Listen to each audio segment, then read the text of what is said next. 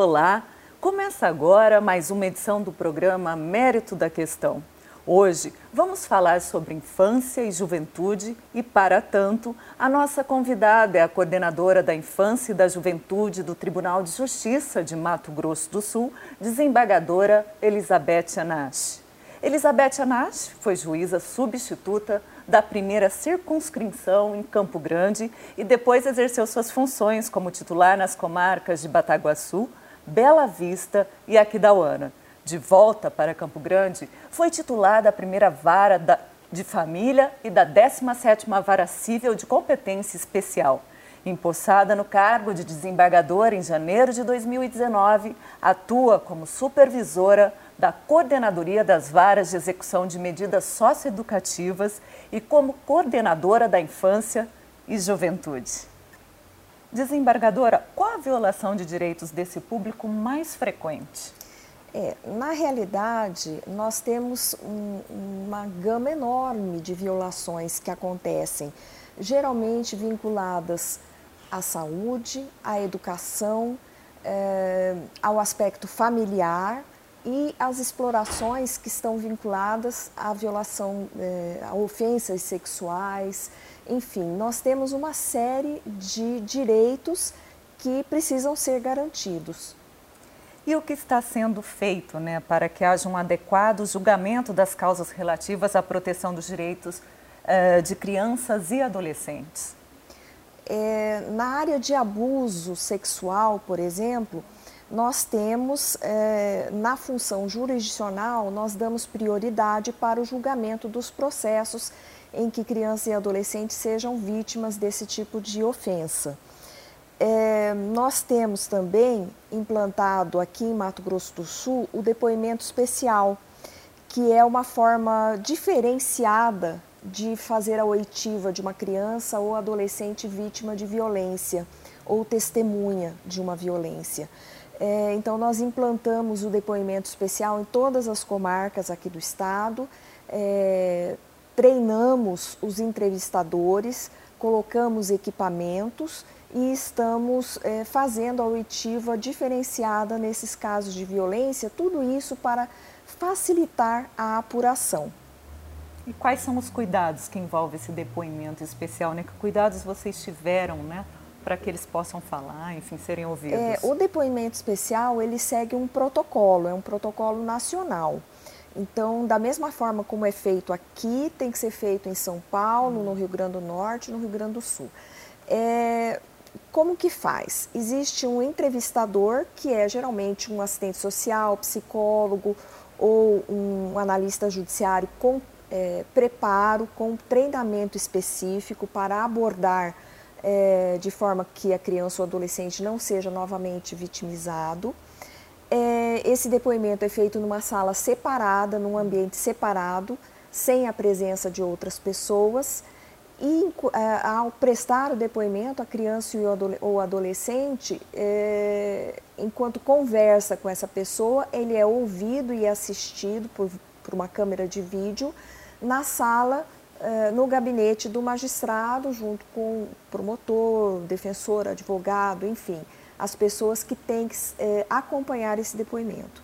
Depois que é colhido toda, é, feita toda a oitiva, se ainda houver necessidade de mais algum esclarecimento, o entrevistador tem um ponto eletrônico com o qual ele se comunica com o juiz e aí ele pede mais esclarecimento se for necessário mas é um depoimento em que a criança ou adolescente fica num espaço que a deixa mais à vontade, é, que não, não a coloca numa situação em sofrer novamente ou ser vitimizado novamente. Os resultados têm sido positivos?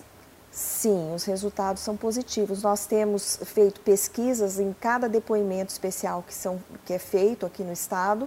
Nós fazemos uma pesquisa é, posterior para saber se uh, a criança, o adolescente ou o, re, o responsável legal é, sentiu que algo poderia ser melhorado, se algo não foi bom, nós fazemos uma avaliação. E também existe um trabalho na coordenadoria da infância que é uma supervisão desses depoimentos. É, é, é acompanhado o trabalho do entrevistador para ver se precisa fazer algum ajuste no protocolo, para ver se precisa de um novo treinamento. Enfim, é esse tipo de trabalho que tem sido feito. Bacana. E como está é, sendo a resposta para os atos infracionais praticados pelos adolescentes, sem que isso seja um reforço de exclusão e marginalidade, né? Olha, a questão é, do ato infracional, ela é muito complexa. Né? Primeiro, porque nenhum ato infracional, nenhum adolescente pratica um ato infracional do nada. Tudo tem uma história, tem, tudo tem uma origem. É, por isso é que, é que a gente tem que avaliar que a própria Constituição diz que é dever da família, da sociedade e do Estado, com prioridade absoluta, dar é, segurança aos direitos e garantias da criança e do adolescente. Então, a partir do momento em que nós temos uma criança que tem alguma violação de direitos, é, sofre violência doméstica, violência familiar, está fora da escola, tem problemas é, é, econômicos, enfim, sofre algum tipo de privação, às vezes até do básico, do alimento, da saúde, né? É, principalmente numa época dessa de pandemia, nós estamos enfrentando situações muito adversas. Então, nesse contexto todo, nós temos uma probabilidade é, de envolvimento, se não houver uma correção de rumo, de envolvimento no ato infracional. Então, muitas vezes, a gente, quando é, é recebe uma representação em face de um adolescente, por ele ter praticado um ato infracional, na maioria das vezes, a gente pode conversar com o adolescente e descobrir que ele teve problemas de desajustes familiares, desajustes na escola, é, muitas vezes não tem a paternidade reconhecida, ou se a paternidade é reconhecida, não tem a convivência né, é, com a família. Enfim, são, são situações que elas vão evoluindo para um mal maior infelizmente. E de que forma a crise sanitária uh, piorou esse cenário? Né? A senhora falou de situações ainda mais adversas Sim, por conta da pandemia. É, é, nós estamos numa época em que é, esse é, isolamento social é, teve efeitos, reflexos econômicos é, importantes. Né? Então, nós temos muitos adolescentes, crianças afetados é, pela diminuição de renda da família, né? Afetados principalmente pela ausência à escola, por não frequentar a escola. É, a questão da aula presencial é essencial. Por quê? Porque muitas vezes a criança ou adolescente vai à escola, que é o único lugar onde tem uma alimentação adequada na merenda escolar. É, a convivência com outras crianças e adolescentes também é importante. Além disso, na, na questão da, do ensino à distância, nem sempre a criança ou adolescente tem condições é, de acessar a tecnologia para receber esse, esses, é, assistir às aulas, né? enfim, e para devolver o material quando recebe. Então, nós estamos percebendo esses efeitos é, negativos que vão deixar uma conta a ser paga no futuro. Com certeza isso já está aparecendo Muito e vai aparecer. É, se me permite, é, eu acho que a pandemia também tem um outro reflexo que também nos preocupa demais, é, enquanto atuantes da área da infância e juventude. A questão é a seguinte: a escola é, geralmente é uma referência para a criança, para o adolescente, é o local onde ela às vezes tem confiança de relatar algum abuso, alguma ofensa que ela esteja sofrendo é, no interior do seu lar. No momento em que nós fechamos as escolas e nós não, não fornecemos mais as aulas presenciais, a criança ou adolescente que fica dentro de casa está mais sujeita a é, sofrer algum tipo de ofensa, algum tipo de abuso é, muitas vezes o ofensor está dentro de casa, e nós sabemos que na maioria das vezes o autor de uma ofensa, de um abuso sexual, geralmente é alguém da família ou próximo dela que tem acesso à, à vítima e sem poder é, contar com alguém da sua confiança na escola, onde é geralmente a, a criança se abre mais, nós estamos enfrentando muitos casos é, subnotificados. É, mais uma, mais uma coisa para ser vencida, né? Quem recebe, quem aplica as medidas socioeducativas e quais os objetivos dessas medidas? A, a medida socioeducativa é diferente da pena, né?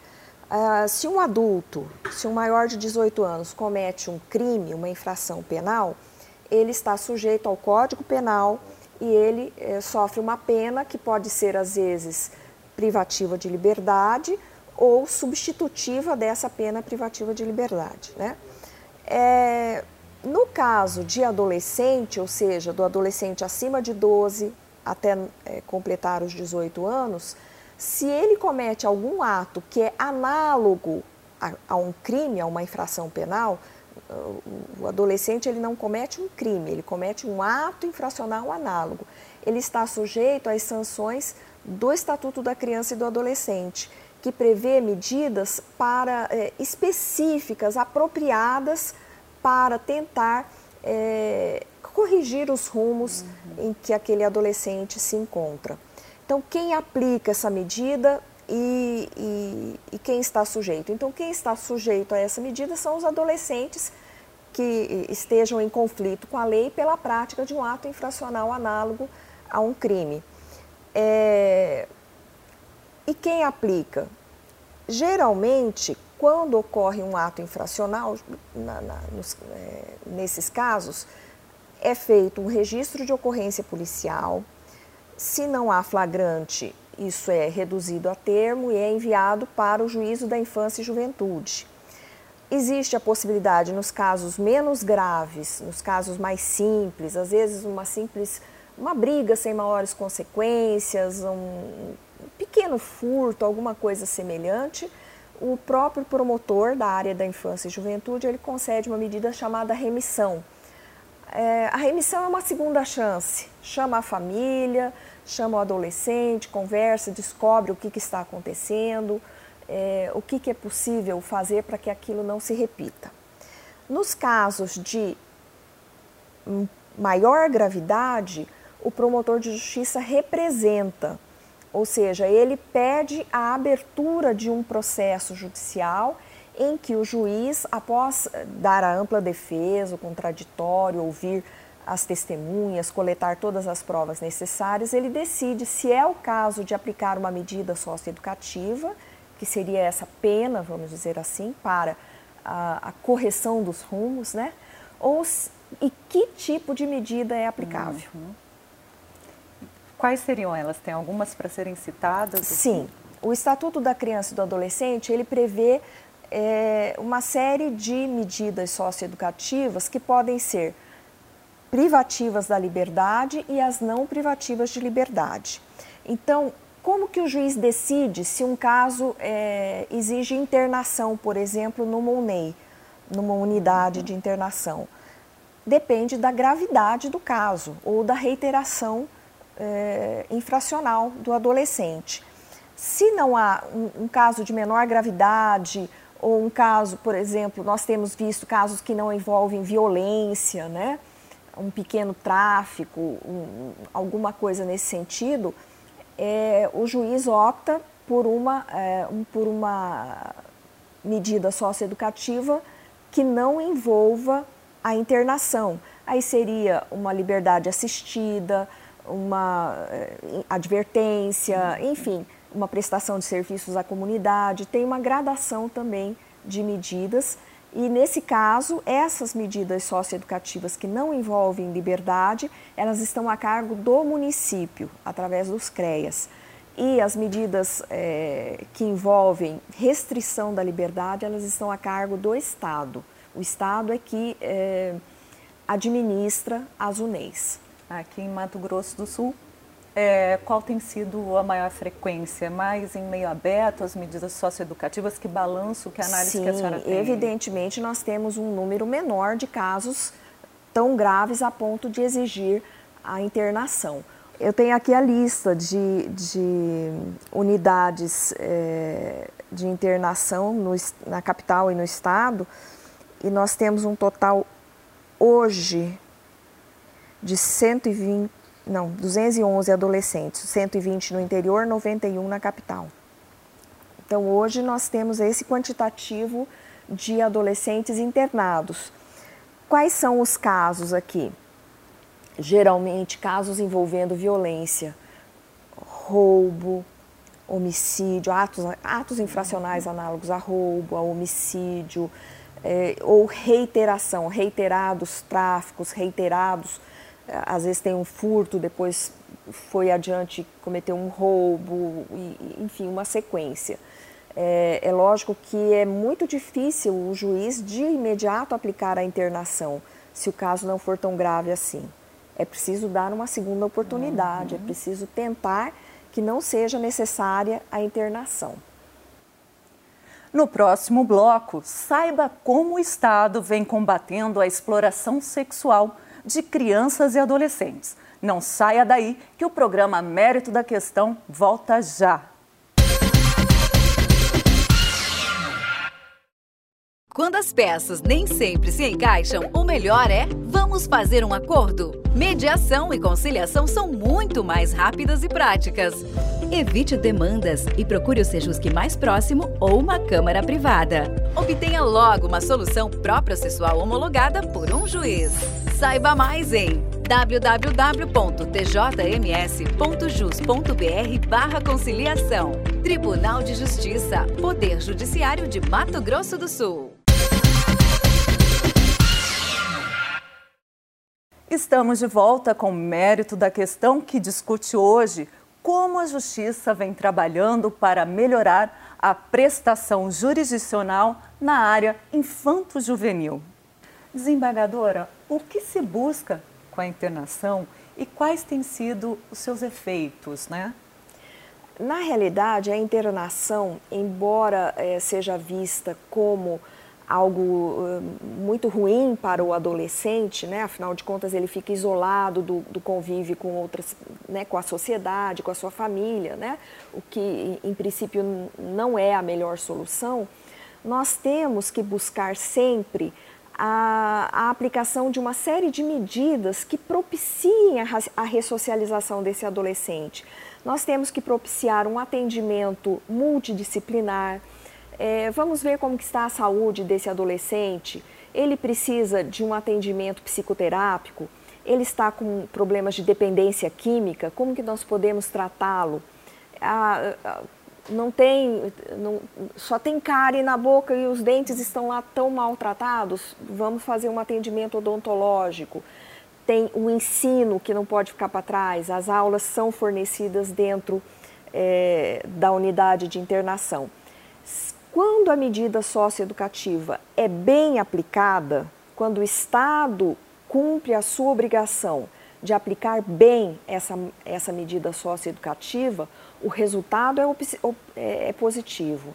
Nós temos um estudo feito pela PUC Minas há cerca de dois, três anos mais ou menos, em que foi feita uma estatística de todos os adolescentes na última década que entraram no sistema socioeducativo e receberam a medida de internação o, o, e as, os reflexos. O número de reincidência, a reincidência caiu sobremaneira. Então, quando bem aplicada a medida socioeducativa, o reflexo é a queda da reincidência. Desembargadora, como o Mato Grosso do Sul, aí falando da ação do Estado, né, vem combatendo a exploração sexual? A exploração sexual, ela pode ser combatida por várias formas. Primeiro, de uma forma repressiva, através das forças de segurança, da polícia, né?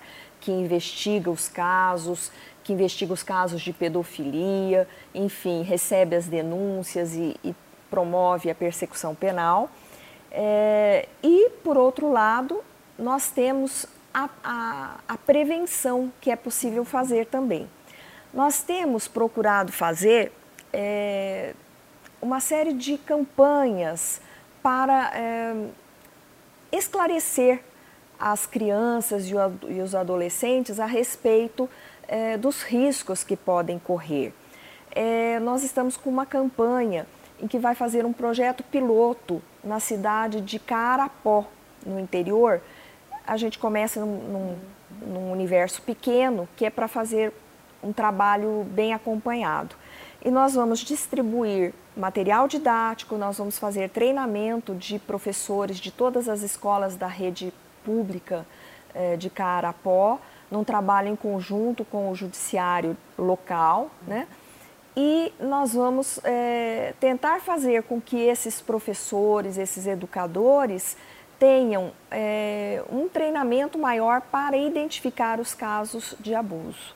E qual que é a expectativa disso se espalhar para o restante do estado? Né? Sim, esse é um projeto piloto. Uhum. Justamente nós vamos começar em, em municípios menores e na medida em que nós tivermos as parcerias com os municípios maiores e, e também a colaboração, porque nós precisamos ter é, a autorização né, para entrar nessas uhum. escolas, para é, treinar esses educadores, né? Então nós, nós vamos expandir esse projeto. Tá certo. É, desembargador, o que, que alimenta, assim, na verdade, qual o cenário né, da cultura da violência na juventude? É, como eu falei no começo, eu acredito que esse é um círculo vicioso. Toda vez em que a gente analisa o passado é, de um adolescente envolvido em atos de violência, nós vamos ver que às vezes ele está reproduzindo algo que ele já viu. A criança que presencia cenas de violência doméstica, ela tende no futuro, quem sabe, a reproduzir, né? Nós vemos muitos casos em que a menina que foi que viu a mãe ser vítima de violência doméstica, ela no futuro acaba sendo vítima também, porque ela não, não consegue formar uma estrutura adequada para evitar novamente a repetição daqueles atos. E nós temos também aqueles casos em que é, o adolescente presenciou a violência ou foi vítima da violência, né?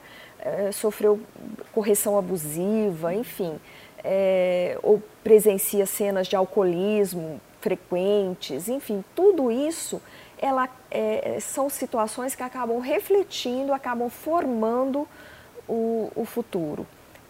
O presente é a base para o futuro. E a era digital, ela vem colaborando para esse cenário já negativo, né? Olha, a era digital ela é, é, é, inegável, nós, é uma realidade que nós não podemos negar. Então, nós temos que extrair as, as boas práticas que podem é, decorrer do uso é, dos aparelhos digitais, enfim, da tecnologia. Na verdade, a gente percebe que a criança e o adolescente ele fica muito mais tempo conectado na rede, na internet, do que antigamente. E isso o afasta de atividades que poderiam gastar mais energia, que poderiam fazer com que socializasse mais. Por outro lado, é através desse canal que a gente vai conseguir passar mensagens para ele. Né? É, então, o, o que, que a gente sugere?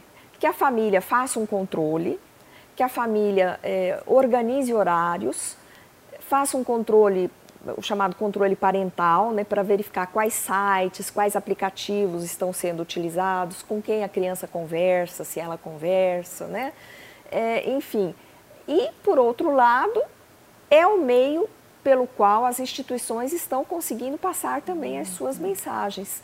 Né? Nós temos muitas eh, cartilhas digitais, nós temos muitas mensagens de Twitter, eh, enfim, das outras redes sociais, do Facebook, do Instagram, em que a gente consegue atingir também esse público com eh, as mensagens que previnem eventuais ofensas. E qual o impacto da ausência é, de equipes multidisciplinares no sistema de justiça da infância e juventude? Na verdade, nós não temos uma ausência de equipes multidisciplinares. Uhum. Nós temos equipes multidisciplinares formadas por psicólogos, assistentes sociais, é, mas talvez não em número suficiente para a demanda que nós temos hoje. Então, e às vezes, se em uma comarca não tem a equipe formada, pode-se usar a, a, a, equipe da circunscrição, das comarcas mais próximas. Então, talvez a, a recomposição das equipes técnicas ou parcerias eh, público-privadas, quem sabe, talvez pudessem auxiliar, mas nós não temos uma situação de ausência. Uhum. Todos os casos que são levados ao judiciário que precisam de um atendimento, eh, de um parecer psicossocial, de um relatório psicossocial, isso é feito. Talvez não com a celeridade que se recomendasse, mas nós temos as equipes sociais, eh, psicossociais, eh, sim. E a senhora poderia dimensionar, mensurar qual seria o prejuízo de não não tê-las, né, não ter essa equipe completa, né, qual seria o prejuízo para essa criança, para o adolescente? É, o prejuízo é a, a, ausência de celeridade. Nós gostaríamos de ser mais céleres, no sentido de atender as demandas de uma forma mais célere. Se nós tivéssemos equipes maiores, provavelmente o, o tempo de atendimento hum, fosse menor. Certo. E quais uh, os avanços, né? Vamos falar dos avanços aí a favor da infância e da juventude. Essa matéria é bem interessante. A, a forma como a criança e o adolescente vem sendo tratado ao longo das décadas eh, no Brasil vem sendo, vem, vem recebendo uma evolução. É, com a Constituição de 88, a criança passou a ser sujeito de direito, ou seja, não deixou de ser um objeto, uhum. deixou de viver sobre o, o, o pátrio poder e passou ao poder familiar, que é algo diferente, é algo mais visto pela, pela responsabilidade, pelos cuidados com a criança, com o adolescente. E, a partir de então, uma série de direitos e garantias foram assegurados. E digo mais, com prioridade absoluta. Essa é a questão. A prioridade absoluta que tem que ser assegurada à criança e o adolescente. E a partir do momento em que sobreveio a Constituição Federal com esse novo paradigma, vieram o Estatuto da Criança e do Adolescente e uma série de outras leis ao longo dos anos que foram é, aperfeiçoando o nosso sistema jurídico. Então, nós temos a legislação do depoimento especial, a lei que trata da primeira infância, que, na minha opinião, é a mais importante de todas. É, enfim, nós estamos é, tendo uma, um aperfeiçoamento do nosso sistema jurídico ao longo dos anos. E falando, né, para finalizar, falando desse sistema e não deixando ele só numa condição de julgador, qual que é o papel social da justiça, desembargadora? Pois é, justamente na questão, é, se nós formos analisar o sistema tripartite do Estado brasileiro, nós temos o poder judiciário, a função judiciária, na função de julgador, uhum. né? para exercer a jurisdição, para prestar a jurisdição, ou seja, resolver os problemas que são levados uh, ao judiciário em um processo, né? quer resolver o pro problema de A contra B, a ação penal que o Ministério Público eh, instaurou, enfim. No entanto, até por força de eh, atribuições que a Constituição Federal outorgou ao Judiciário, eh, existe uma necessidade de reequilibrar forças, de restabelecer forças, que muitas vezes é o Judiciário que, que tem que interferir. Né? Muitos chamam isso de ativismo judiciário mas isso, na verdade, é, dependendo da situação, nós podemos ver que se trata de, uma, de um reequilíbrio de forças que só através do judiciário que é possível fazer. Obrigada, desembargadora, pela participação e pelos esclarecimentos. O programa de hoje fica por aqui. No próximo Mérito da Questão, que é uma realização do Legislativo e Judiciário estaduais, o tema será a violência doméstica e as consequências do isolamento. Até lá!